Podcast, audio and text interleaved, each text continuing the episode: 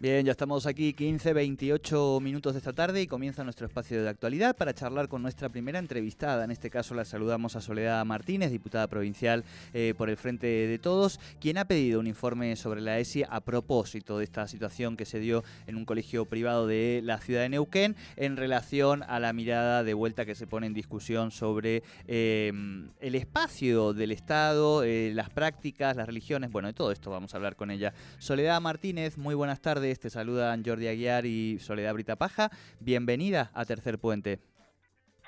Hola, buenas tardes. Buenas tardes al equipo y a la audiencia de Tercer Puente. Gracias por el llamado. No, gracias a vos por, por atendernos. Bueno, ahí decía un poco Jordi, eh, eh, lo que ocurre en, en, AMEN es un disparador eh, para que mm, quieran conocer cuál es la circunstancia en la que hoy se está dando la ESI en las escuelas de nuestra provincia. Eh, sí, justamente con motivo de, de, los hechos ocurridos en, en Amen es que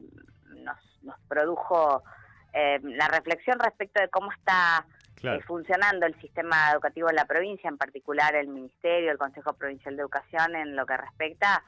al, al control, al monitoreo, a la elaboración de contenidos, al diseño de, de, eh, políticas de capacitación para lograr el objetivo de eh, transversalizar la, eh, eh, la perspectiva de formación en ESI o de, o de elementos en ESI en, en, los distintos niveles de la educación del sistema de la provincia. La situación de AMEN es una situación, por supuesto, gravísima, dispara este pedido de informe, pero obviamos puntualizar en relación a esto, puesto tomamos conocimiento eh, que se habían iniciado algunas investigaciones en orden a conocer qué es lo que pasó, pero bueno, nos pone en alerta respecto de la necesidad de saber cómo, cómo se mira en el resto de la provincia, cómo se monitorea que se cumplan con esos contenidos mínimos, es sí que la ley garantiza y obliga deben impartirse en la provincia. Bien, bien. En relación a esto, ¿ustedes tuvieron alguna, además de, de bueno, de lo que, de público conocimiento que ocurrió en este colegio evangélico, eh, en relación a este panfleto que, que, entregaron a sus alumnos y alumnas, ¿ustedes conocen alguna otra situación donde eh, claramente, bueno, los conceptos o aquello que se tiene que estar impartiendo a través de, de, de la ESI eh, no se estaría, o evidentemente no se estaría dando? No, no, no, no tomamos conocimiento ni directa ni indirectamente. Eh, el, el, la situación acaecida en Amen la conocimos a través de informes periodísticos en uh -huh. distintos medios y de la y de la trascendencia que tuvo en redes en la región. No es ciertamente el primer incidente en relación a este tema que tiene eh, el establecimiento. Recuerdo yo un uh -huh, par de situaciones uh -huh. muy tensas y muy conflictivas generadas en en el marco de eh, la Feria del Libro, en, la edición, si no me equivoco, 2019, algunas situaciones vinculadas con expositores en actividades dentro de la propia escuela, es decir, hay una sucesión, una recurrencia de situaciones eh, con estos eh,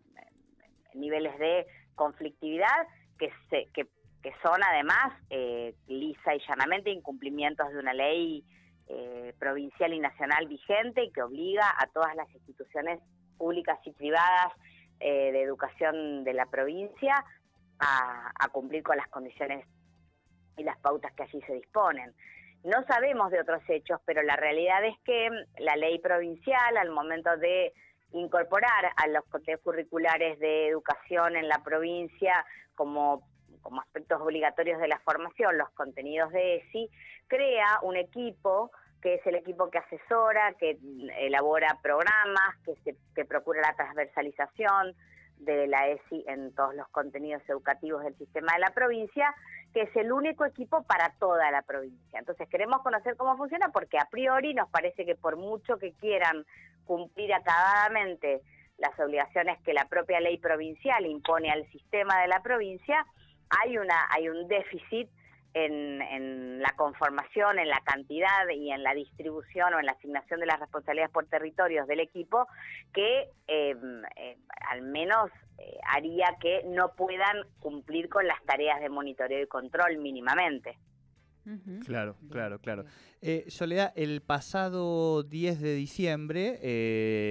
desde el bloque legislativo de Cambiemos a nivel nacional surgió un comunicado de prensa por parte del diputado nacional David Eslerec, donde planteaban una preocupación eh, por la persecución lanzada contra el Colegio Bautista Amen, ¿no? Desde algunos medios de prensa en relación a cómo este, este esta situación se, se tomó en los medios. Digo, es una escuela que está atravesada, porque de quien hablamos que es diputado nacional, forma parte de esa organización y tiene la capacidad de instalar este tema en la agenda del Congreso Nacional también, digamos. ¿Cuál es un poco la, valoración en ese sentido, no? Bueno, a ver, el tema es un tema que tiene, que es un tema complejo y que además es un tema eh, que, que como todas las cuestiones vinculadas con educación, merece un debate permanente y una ponderación eh, que hay que hacer eh, regularmente respecto de la evolución, de cómo se están cumpliendo, de cuáles son los alcances, de cuáles son las particularidades que la idiosincrasia de las distintas realidades de la provincia, en este caso, eh, deben analizarse o considerarse al momento de poner en marcha, en este caso, eh, las, las disposiciones que, a las que obliga la ley. Ahora, la obligatoriedad de impartir contenidos ESI eh, y de transversalizar esos contenidos en el sistema educativo de la provincia está fuera de discusión eh, desde el momento que en nuestro sistema de derecho el debate de este tipo de situaciones se da en el ámbito de la legislatura, que es un ámbito plural, en donde hay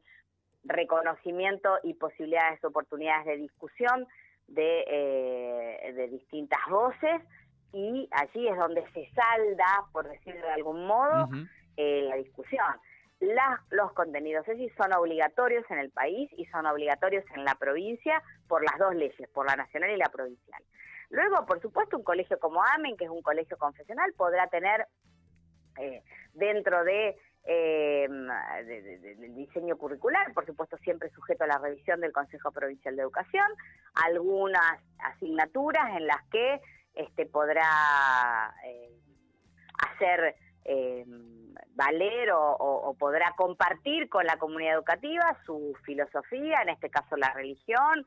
Ahora, el sistema exige, impone, obliga a los operadores del sistema educativo de la provincia, públicos y privados,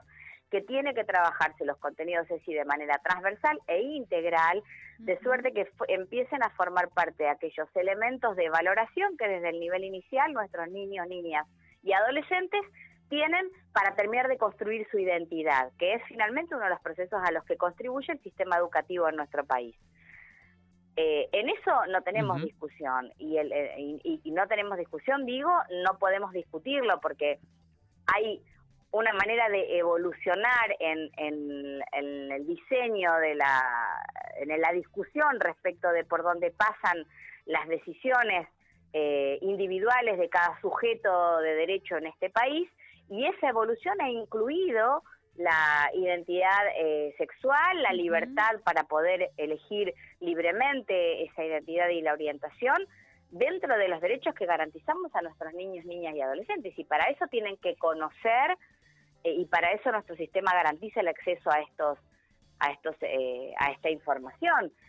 Eh, la verdad es que las declaraciones de algunos representantes de, distintos espacios políticos entiendo tremendamente desafortunadas declaraciones que regularmente hace el diputado Sánchez también de Juntos por el Cambio. Este, creo que significan ni más ni menos que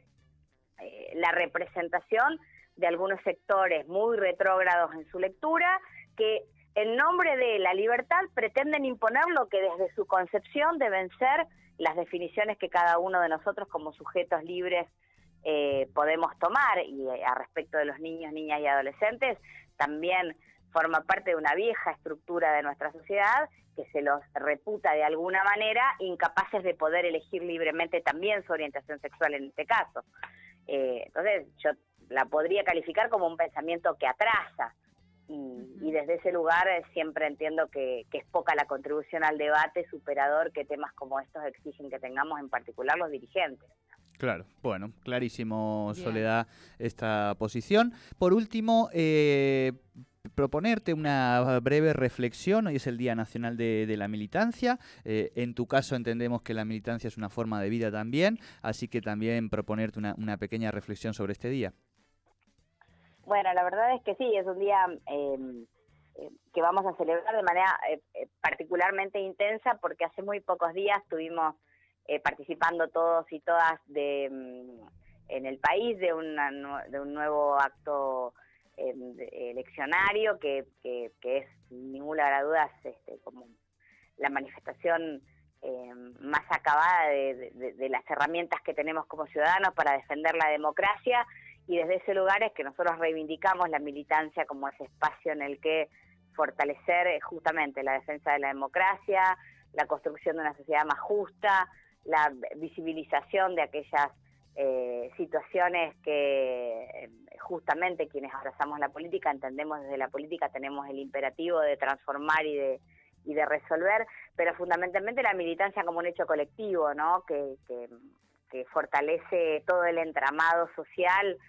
eh, desde muchas muchas aristas, ¿no? La ideológica, la afectiva, la, mm, de la pertenencia, así que creo que es este eh, un gran día para poder hoy sumarse a las muchas eh, celebraciones que estamos teniendo desde nuestro espacio, los espacios, el espacio nacional y popular que integramos para celebrar el Día de la Militancia y, poder ratificar nuestro compromiso con la política eh, y con ella, con la democracia y todo lo que tenemos pendiente para vivir en una mejor sociedad. Bien, bien. Bueno, muchísimas gracias, como siempre, por este contacto con Tercer Puente. Gracias a ustedes. Buenas tardes. Buenas, tardes. Hablábamos con la diputada provincial Soledad Martínez sobre bueno este pedido de informe que han hecho al Consejo Provincial de Educación para conocer cómo se está monitoreando la aplicación de la ESI en las escuelas de la provincia de Neuquén.